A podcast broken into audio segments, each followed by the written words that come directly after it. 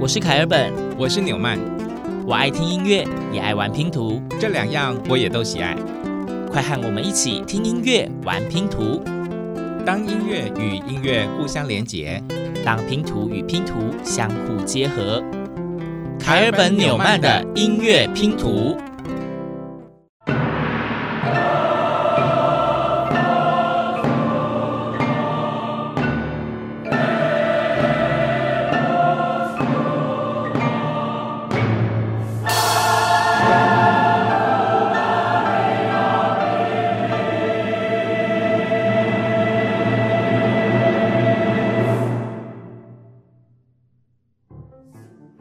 熟悉的旋律再度响起。所谓熟悉呢，就是我们延续了上一集的话题。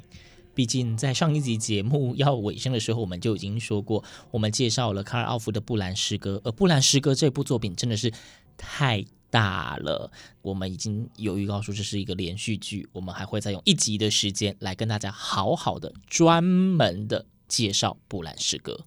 而我们刚刚所听到的这个版本呢，大家有没有听出一些玄机？在乐器的配置上呢，好像跟我们熟悉的管弦乐团的版本完全不一样。那这究竟是为什么？就让凯尔本为大家解说一下。现在在全球经常被演出的卡尔奥弗布兰诗歌呢，主流是有两个版本。一个版本就是大家常听到的管弦乐版本，嗯，另外一个版本呢，则是双钢琴与打击乐的版本，嗯，所以大家刚刚所听到的这一版，其实就是稍微简化了一点的钢琴与打击乐版。今天在节目当中呢，我们就是要继续跟大家一起分享这幅美丽的风景——卡尔奥弗的布兰诗歌。那我们也曾经提过。这部作品呢，总共有二十五个乐章吧？没错，只是因为它的第一个乐章跟第二十五个乐章是一模一样的内容，所以严格上来讲就是二十四首歌啦。而且总共呢分成三部，也就是《初春》。在酒店，还有爱情的宫殿。一九三六年，卡尔奥夫完成了舞台形式的清唱剧。他同时呢，也赋予这个作品一个副标题，叫做“有乐器伴奏，更辅以舞台场面的独唱与合唱的世俗歌曲”。一九三七年，在法兰克福歌剧院首演，大获成功。他的大获成功，当然最大的原因就是受到观众们热烈的喜爱。但是究竟为什么受到喜爱呢？其实我们在上一集节目也有稍微的提到，这跟布兰诗歌这么频繁被运用在电影跟广告这些商业作品中有关。因为它本身呢，乐曲非常的磅礴，很有戏剧张力。有的时候，你甚至可以在一首歌曲里面就听到非常丰富的层次，看到非常多的画面。好，既然如此呢，那我们就实际来举个例子来佐证刚刚凯尔本所说的这个情况。那如果要谈到在一首歌曲里面就可以听到非常丰富的层次变化的话呢，其实，在第一幕刚刚所谓的初春里面，它的有一首歌曲叫做 Flores Silva Nobilis，有人直接讲 Flores Silva，它被翻译作是高贵的森林花团锦簇。好，所谓的高贵的森林花团锦簇，口说无凭，又说的不准哎。我知道凯尔本其实本身就是一位合唱人，如果这个时候呢，让他来嗯琢磨一下，我觉得对于我们的音乐拼图绝对是有百分之百的加分作用。好的，那小弟就献丑啦。例如说，从一开始的。Flores, Flores, Flores, Silva Nobilis，是不是觉得非常的生机蓬勃？哇哦，keep on, keep on。然后接下去呢，竟然是一个很柔美的 Foliibus, Foliibus, Foliibus，瞬间从生机蓬勃变得非常的轻柔温婉。哇，我层次分明哎。然后呢，接下去又是一个非常紧凑的音乐。音音 equitavi equitavi equitavi 整个节奏感完全的不一样吧？还有第四段哦，这时候女高音就会唱出。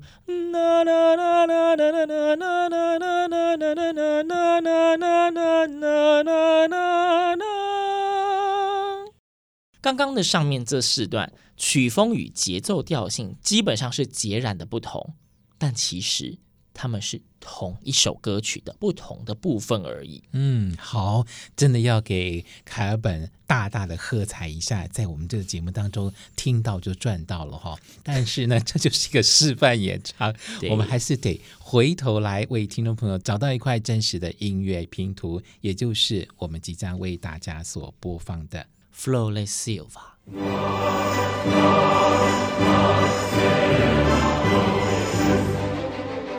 Lord.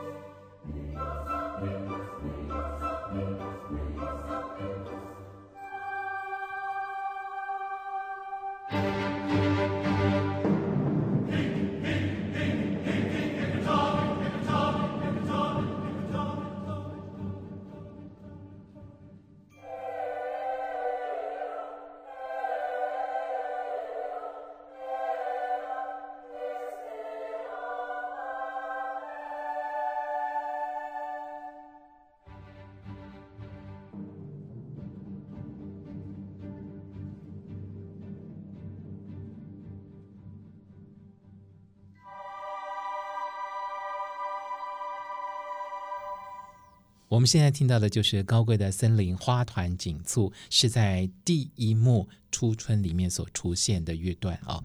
那到底在唱什么呢？哎呀，这个真的要好好的跟听众朋友来解释一下。他唱的是生机勃发的高贵树林，红花盛开，绿叶繁茂，在哪里？我的爱人？问号，他已经骑马离开了。喔喔喔喔，谁？还会爱我呢？问号哦不，谁还会爱我呢？问号，为为什么要加上标点符号？你念就念了呗。哦，这是情绪的转折，非常重要的。所以严格上来讲，这根本就是一首闺怨曲。好，我们假设这是一位美女，美女为什么没有人爱呢？那她怎么样去找到她的归宿，找到爱她的人呢？应该想点办法嘛。是。好在卡尔奥夫他当初挑选诗篇的时候，有把解决的方法给找了出来，而且还蛮符合现代人在一些心灵层次上的需求。就是，与其要等人来爱我，不如我让我自己变得更美，去吸引别人。于是，他就是去跟商人买了胭脂，好好的梳妆打扮一下。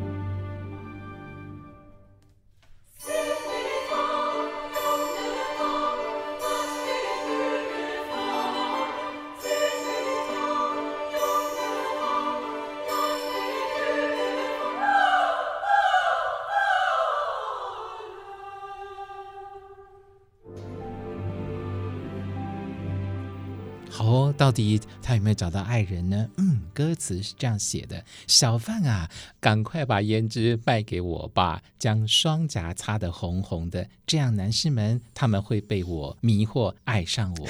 男士们跨过来，跨过来，我的容颜会让你们欢愉的。其实我听到双颊擦得红红的，我第一个想到会是以前的僵尸片。总之呢，这个商人请给我胭脂就出现在第一幕驻春里面的，而且呢，就像凯尔本刚刚说的，卡尔奥弗呢就让这两个故事呢能够衔接在一起。那整部布兰诗歌全部都是合唱的吗？毕竟我们都说布兰诗歌它是一部全球知名的合唱经典史诗巨作嘛，没错。所以因为它叫做合唱经典史诗巨作，所以当然就是也会有没有合唱的部分啊。哦，你你讲的这样子，好像觉得没有 没有没有机会，这样比较有剧情的张力嘛，跟布兰诗歌一样。没错，所以真的有。有，它有纯粹器乐的部分，比方说，早在高贵森林出现之前，嗯，它就已经穿插了一曲只有器乐的部分，而那一首歌我们会直接翻译成舞蹈或是舞曲。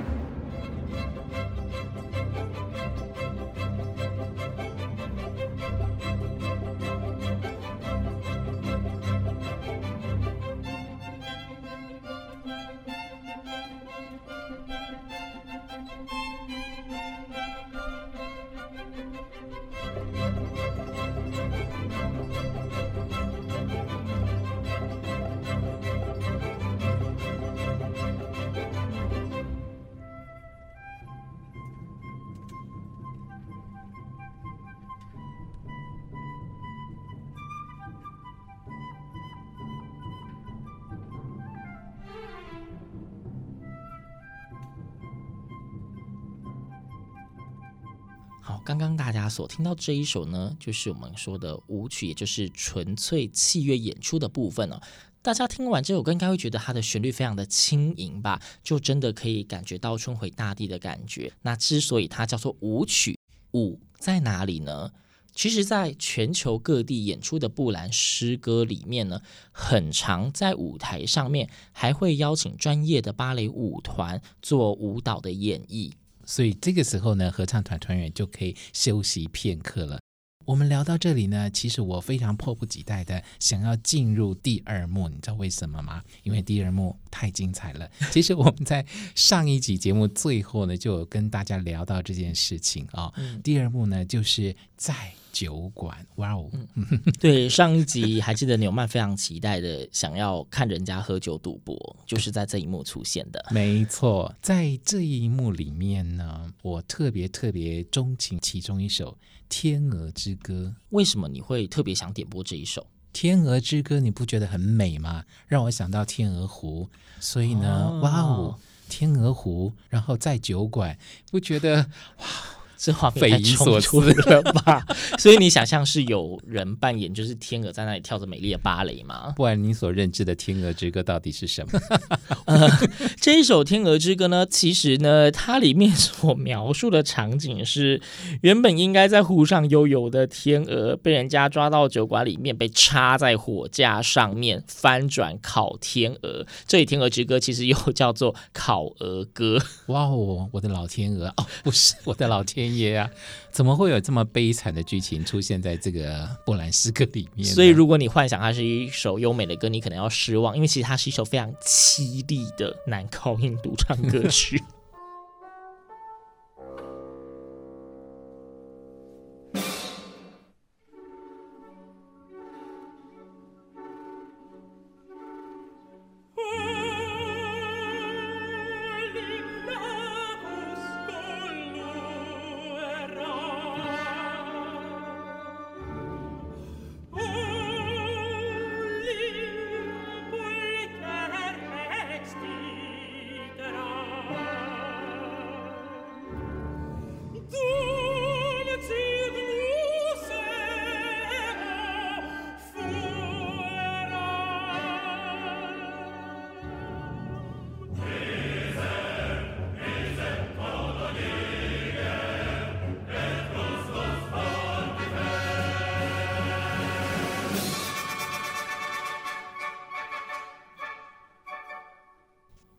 天啊，这只天鹅已经被烤得乌漆嘛黑了耶！嗯，我曾经生活在湖泊上，我曾经美丽无比。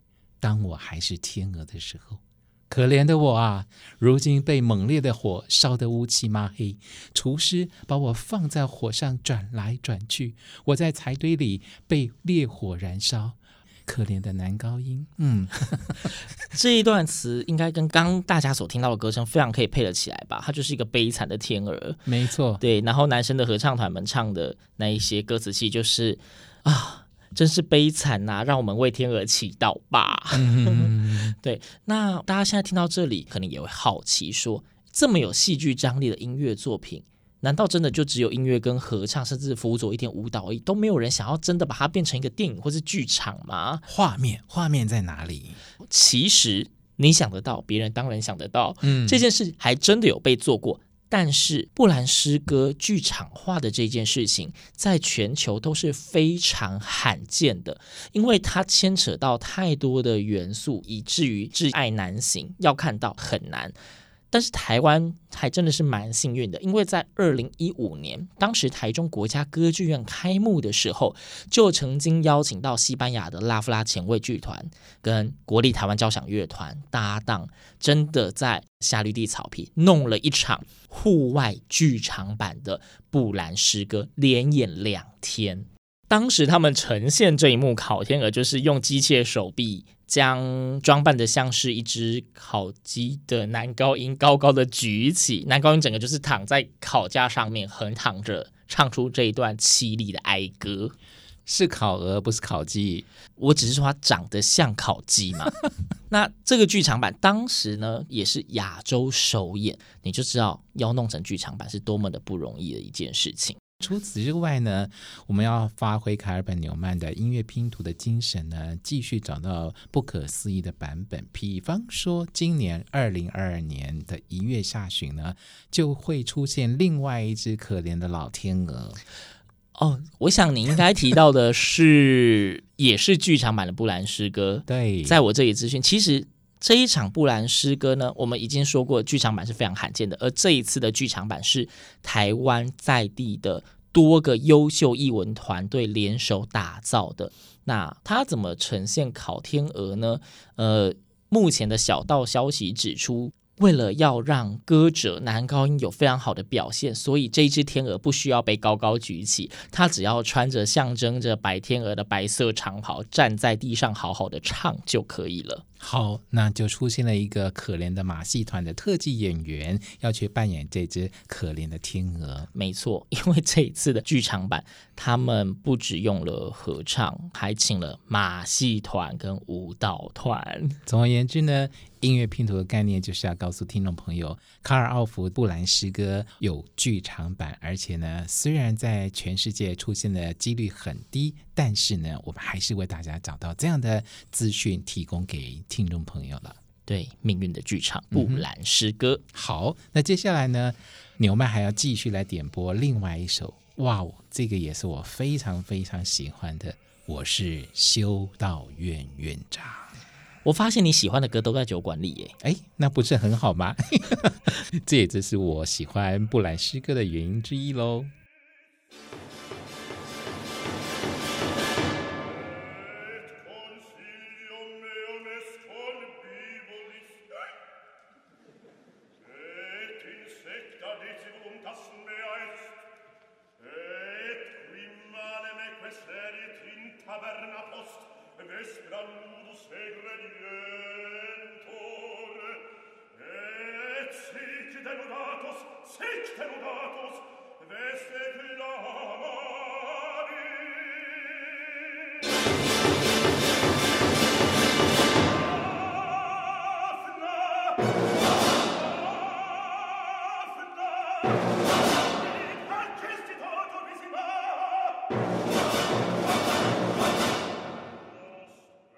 是不是？我们的精神真是发挥的淋漓尽致？刚刚这一块音乐拼图，听众朋友有没有注意到？有一个很细微的，没错，那个细节，对，男中音打了一个九格。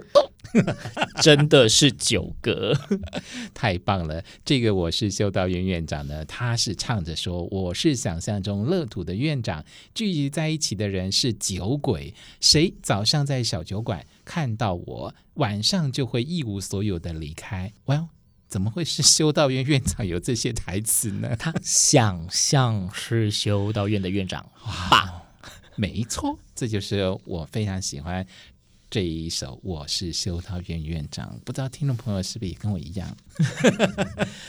我们今天花了非常多的时间在跟大家介绍，就是完全不同风格的呃布兰诗歌里面的乐段。但是，一开始已经有谈到啦，这首音乐它其实切成三大部分嘛，呃，嗯、头尾的序曲跟尾奏我们不讲，三大部分是初春、酒馆，还有一个是爱情的宫殿。我们说爱情的殿堂。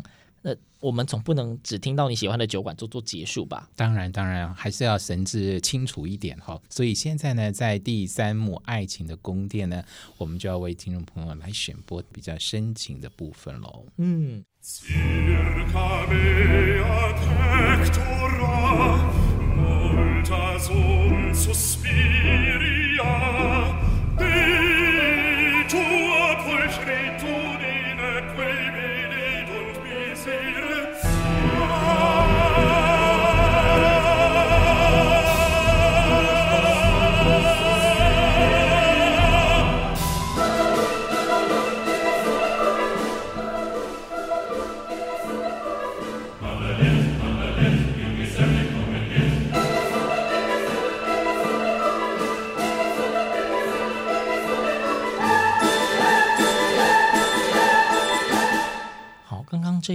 歌曲，它放在《爱情的宫殿》里面，翻译叫《我心深处》。嗯，大家觉得听得出它到底有多么的深情吗？因为我觉得旋律有一点悲。当然，这是凯尔本为大家所挑选的版本。它里面大概要讲的是，我的心里在叹息，我的爱人，你怎么还不来呢？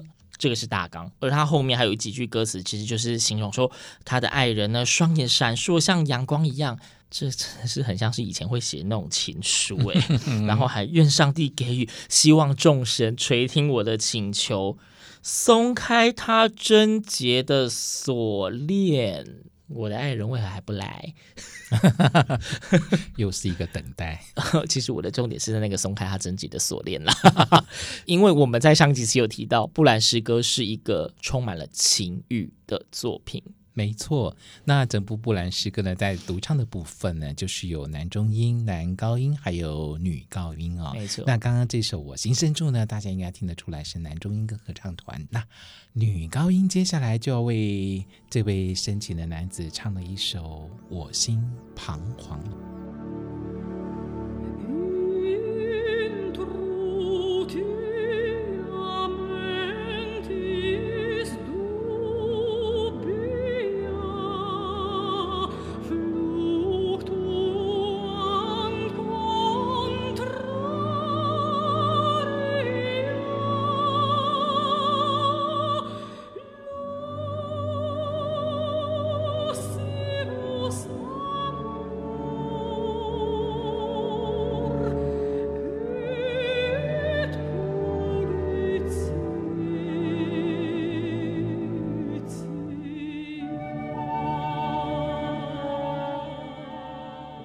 这是女高音独唱的《我心彷徨》。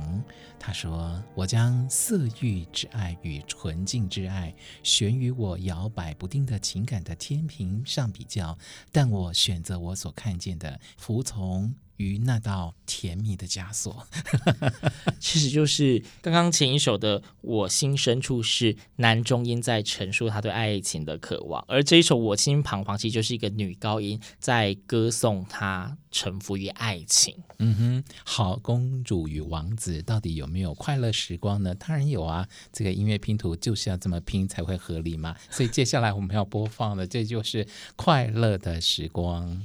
讲到这个快乐的时光，嗯、凯尔本先跟大家说一下，这一首歌曲呢，它的节奏感非常的强烈，因为是少年跟少女们在狂欢的音乐哦。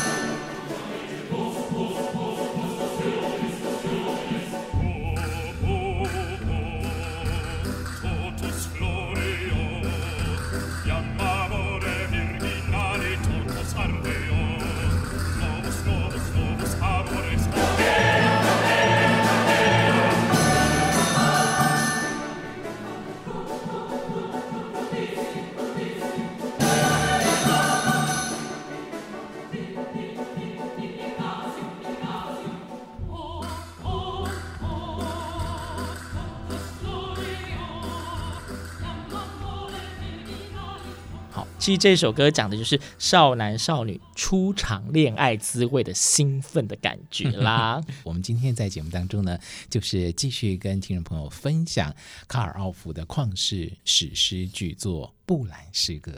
没错，中间我们经历了春天的美好，经历了酒馆的疯狂，最后沉溺于爱情的甜蜜。但是，其实卡尔奥弗这部《布兰诗歌》呢，它的开头大家记得吗？是被命运之轮碾压过去。我们之前有提到嘛？那碾压完之后，虽然经历了这么多的快乐以及人生的七情六欲，但是卡尔奥弗用他的音乐为整个生命做了一个结论：你终于还是会被命运之轮碾过。就是不管你再怎么开心，你永远命运都是你的主宰。所以他在最后一首歌第二十五首就用了跟第一首一模一样的“哦，命运”。尽管如此呢，我们花了两集的时间跟听众朋友分享这部布兰诗歌卡尔奥弗的旷世巨作。不管命运碾压了我们，或者是我们可以成为自己命运的主宰。总而言之呢，或许每一个人在欣赏这部作品都会有不同的启发或者是想法。那这个答案呢，就交给各位听众朋友了。呃，虽然说刚纽曼讲说让各位听众们自己决定，但是卡尔本也必须讲，就是我跟纽曼两个人花了两集的节目时间，带着大家。拼出了这么大一幅旷世巨作《布兰诗歌》的拼图，或许有些听众会觉得，我们介绍这么多首《布兰诗歌》里面的歌曲，但是好像呃零零碎碎的，有些好像串不太起来，对不对？嗯哼。但是其实这个原因呢，在上一集已经有提到过啦，它就是在一个有三百多篇集结成册的《布兰诗歌》的文学作品集里面，挑出了二十几篇他自己喜欢的去作曲，三百多篇的文章挑二十几篇。总是会有一些是接连不上的嘛，所以他音乐的层次去搭起了曲跟曲之间的桥梁，所以不要只听歌曲就觉得他们没有关系。那最后呢，我们既然介绍了这么多布兰诗歌的故事，还是要顺应一下作曲者本人的意志。在节目的最后不免俗，还是要让命运的巨轮碾压一下。好，凯本纽曼的音乐拼图，我们下次见。